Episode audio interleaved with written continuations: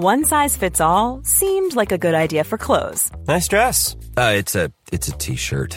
Until you tried it on. Same goes for your healthcare. That's why United Healthcare offers a variety of flexible, budget friendly coverage for medical, vision, dental, and more. So, whether you're between jobs, coming off a parent's plan, or even missed open enrollment, you can find the plan that fits you best. Find out more about United Healthcare coverage at uh1.com. That's uh1.com. Hey, folks, I'm Mark Marin from the WTF Podcast, and this episode is brought to you by Kleenex Ultra Soft Tissues, your ally to help tackle your allergy symptoms this season. I love the change of seasons, but nobody loves pollen and all those other things floating in the air that make you sneeze during this nice weather. Kleenex Ultra Soft Tissues are hypoallergenic and allergist approved, so fight back against watery eyes and runny noses without worrying about irritating your skin. For this allergy season, grab Kleenex and face allergies head on.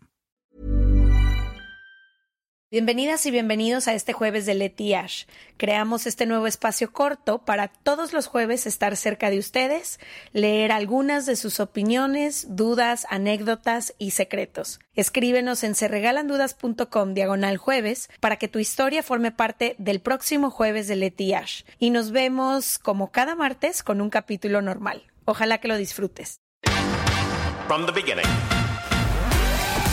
Se regalan dudas nace de la infinita necesidad de cuestionarnos todo. Todo. Todo lo que está a nuestro alrededor. ¿Por qué creemos lo que creemos? ¿Qué alternativas hay? ¿De dónde venimos y hacia dónde vamos? ¿Cómo tomar decisiones más informadas? Coexistir para vivir más intensamente sin dejar de crecer. Hemos tenido tantas dudas durante tanto tiempo que te las queremos regalar. Soy Leti Sagún Y yo, Ashley Franje, y en este espacio invitamos a expertos, amigos, profesores, gente que queremos y que admiramos, que sabe y no sabe tanto. de todo eso que tendríamos que estar hablando.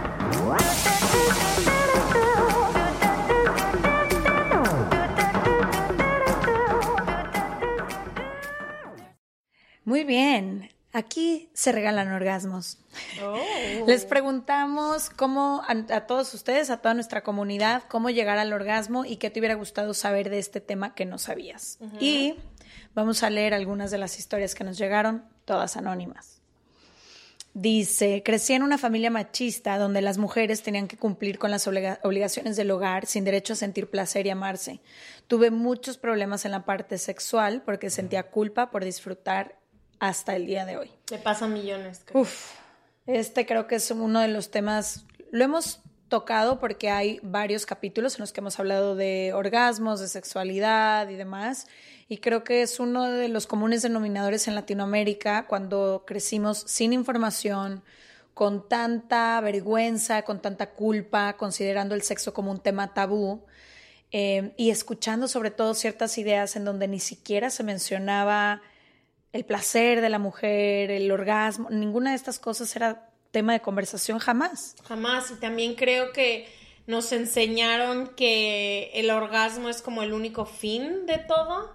Entonces creo que mucha gente vive vidas sexuales muy frustradas o creyendo que están haciendo algo mal porque a lo mejor no alcanzan el orgasmo todas las veces o a lo mejor es más complicado o no sé, o sea, cada quien tiene sus historias, pero creo que también eh, nos enseñaron que nuestra sexualidad está literalmente solo ahí por el fin de el orgasmo, cuando hay muchísimas otras formas de vivir el erotismo, vivir tu sexualidad de otra forma también. O sea, uno creo que es eso, el machismo y como nos han enseñado a sentir culpa por el placer, pero otra también la forma en la que creemos que el sexo se vive bien o se vive mal. Ya, justo mira, hay una historia parecida, pero con un final distinto. Dice, me hubiera gustado que nos hablaran en biología en la secundaria o en prepa, nuestros padres, pero me tocó experimentarlo después de varias relaciones sexuales y sobre todo de educarme a través de la pornografía.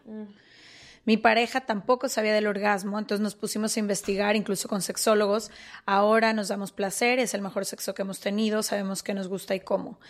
Creo que también, regresando a lo mismo, no nada más crecimos con poca información, sino muchas personas, y sobre todo me atrevería a decir muchos hombres por alguna razón, se eh, aprendieron un poco de las relaciones sexuales con la pornografía, que es completamente, es como hablar de, de una realidad que no existe y creer que así va a ser. Entonces puedo entender el grado de frustración si crees que tu relación sexual se va a ver como la película porno, puedo entender que vivas una vida muy frustrada, pero también se me hace increíble de esta pareja, que era un poco lo que me pasaba a mí con mi última pareja, que existe esta apertura como pareja de hablar del tema, de ir con sexólogos, de decir, oye, yo no estoy sintiendo tal, tú no estás sintiendo tal, ¿cómo le hacemos como pareja para caminar hacia el disfrute de ambos o de ambas? Y sabes, también creo que es, no sé, por eso creo que a ambas también nos gustan mucho las relaciones largas, porque creo que solo con, sobre todo como mujeres, no quiero decir que todas, pero muchas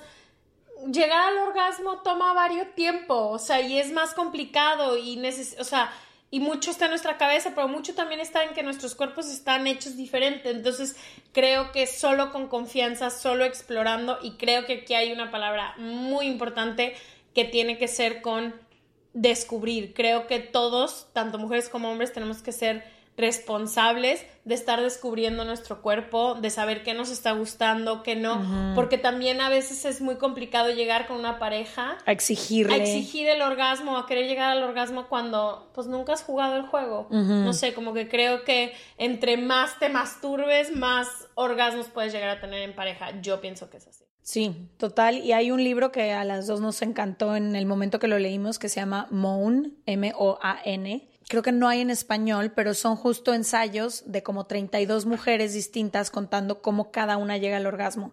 Y creo que aquí lo que te das cuenta es que existen tantas formas de llegar al orgasmo como existen mujeres en el mundo.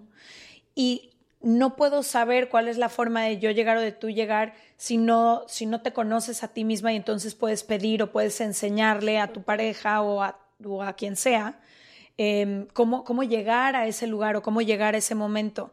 Y creo que también si nos estamos comparando con las historias de otras, quizás hay una mujer multiorgásmica y quizá a lo mejor a ti te toma, no sé, 30 minutos, no sé, creo que hay, hay historias diferentes, pero es muy importante, a mí me llamaba mucho la atención aquí como cada, había quien decía, no me hables, o había quien decía, entiende que mi orgasmo va a ser por fuera, y otra decía, me tienes que hablar para poder alcanzar el orgasmo. Entonces, verdaderamente creo que tiene que ser una comunicación sexual muy abierta de ambas partes para que ambas o ambos puedan estar alcanzando el placer y entender que no siempre va a pasar, que es lo que otra de las mujeres nos puso aquí. Ha sido fundamental entender que no siempre se llega al orgasmo. Literalmente es la base de, creo que de mucha, o sea, siento que disfrutaríamos el sexo todos y todas mucho más si supiéramos que la meta no es llegar al orgasmo. Y creo que también un poco como bajar los roles de lo que se cree que tiene que hacer cada persona que participa en una relación y si eres de tal género tienes que hacer tal cosa y si como que quitar un poco todas e-, esas etiquetas para verdaderamente permitirnos explorar. Yo lo que creo que pasa mucho en la cama es que es un momento para muchas personas muy vulnerable y como que hay muchas susceptibilidades. Entonces, con tal de no herir a la persona o hacerla sentir mal o su masculinidad o tu feminidad, nos guardamos o nos quedamos calladas y creo que eso a la larga solo afecta a ambos, ambas partes. ¿Qué es lo que dicen en la intro de, esta, de este libro que leímos? Que el, creo que el 85% de las mujeres en relaciones sexuales activas dicen que han fingido en algún momento un orgasmo. Y es Contraproducente. Contraproducente para ti, para la que viene, para la que ya vino. O sea, como que creo que cuando podamos hablar de la palabra orgasmo sin tabú y sin decir, bueno, hoy no llegué, pero eso no quiere desacreditar toda la relación que acabamos de tener. No sé, como que también creo que quitarle el peso a eso y saberlo nombrar es muy importante. Y también a la pareja tener esta apertura, ¿no? A mí me gustó mucho con alguien que estuve saliendo que me, me dijo, ¿y a ti cómo te gusta? O, tú cómo llegas, cómo te puedo ayudar, como que creo que todo eso es increíble, libera a la otra persona y te libera también a ti, como que le quita un poco el peso, como abramos esta comunicación, no tiene que ser tan tabú como, como nos han hecho creer, al revés, nos va a ayudar y nos va a liberar a todas y a todos. Y creo que, sabes, también a mí algo que me sirvió que, que hasta, en cuarentena lo descubrí es nunca había tomado un curso de la vulva de la mujer, por así decirlo, mm. y cómo realmente funciona, conocerla, eh, de dónde sucede lo que sucede, cómo, cuántas partes tengo. Si es cierto que una solo tiene un punto G y otras no, o sea, como que realmente estudiar la anatomía nunca en mi vida lo había hecho, tomé un curso en línea muy bueno y fue como, ay cabrón, o sea, ni siquiera yo sabía ciertas cosas que tenía, o sea, como que creo que también viene desde la investigación anatómica, por así decirlo, de quiénes somos, qué tenemos, qué, cómo funciona allá abajo y luego empezar tus, tus preferencias. Creo que también va, o sea, como que creo que también hay mucha ignorancia de cómo funcionan nuestros propios aparatos reproductores. Wow, qué técnica te viste ahí. Eh, pero sí, y sobre todo te acuerdas cuando llegué igual de, creo que fue una conferencia, una plática o algo y te dije, no me acuerdo el número exacto, pero decía, no sé, les voy a inventar un número, pero decía el 67% de las mujeres solo pueden llegar a un orgasmo eh, y son mujeres clitoridianas, o sea, con el... Eh, solo con el clítoris. Solo, ajá, tocando el clítoris. Y yo decía, bueno, ¿cuántas mujeres de este porcentaje, 67% de mujeres quizás viven frustradas porque están eh, a media penetración y no pueden alcanzar un orgasmo. Pues no, porque tu cuerpo biológicamente no está diseñado para alcanzar un orgasmo de esa forma. Entonces, también creo que por eso abramos estos temas, abramos la conversación, hablemos con expertos. Hay varios capítulos en el podcast que les recomendamos con sexólogas eh, que nos han ayudado también a entender mejor el cuerpo de la mujer, el sexo, el erotismo, quitarle un poco también el peso a creer que siempre tiene que ser eh, penetración o siempre tiene que haber un orgasmo como objetivo y demás. Pero pues vivan los orgasmos, amiga. Vivan los orgasmos y les deseamos mucho orgasmos a todo el mundo.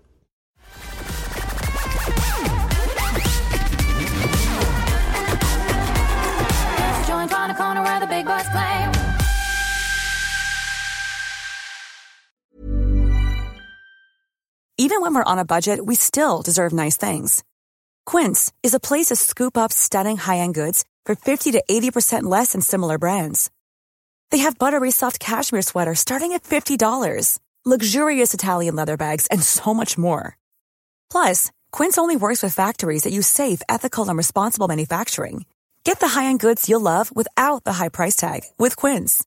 Go to quince.com/style for free shipping and 365-day returns. Want to get a chiseled look in the jawline? Sculpt and shape your jawline with added volume from Juvederm Volux XC. Juvederm Volux XC is an injectable gel specifically designed to be robust enough to improve moderate to severe loss of jawline definition. And it is the first and only hyaluronic acid filler approved for the jawline. Add volume to your jawline for a chiseled look with Juvederm Volux XC. For important safety information and to find a licensed specialist, visit juvederm.com that's J U V E D E R M dot com. Not for people with severe allergic reactions, allergies to lidocaine, or the proteins used in Juvederm. Common side effects include injection site redness, swelling, pain, tenderness, firmness, lumps, bumps, bruising, discoloration, or itching. There's a risk of unintentional injection into a blood vessel, which can cause vision abnormalities, blindness, stroke, temporary scabs, or scarring. Talk to a licensed specialist to find out if it's right for you. Visit juvederm.com. That's J U V E D E R M.com.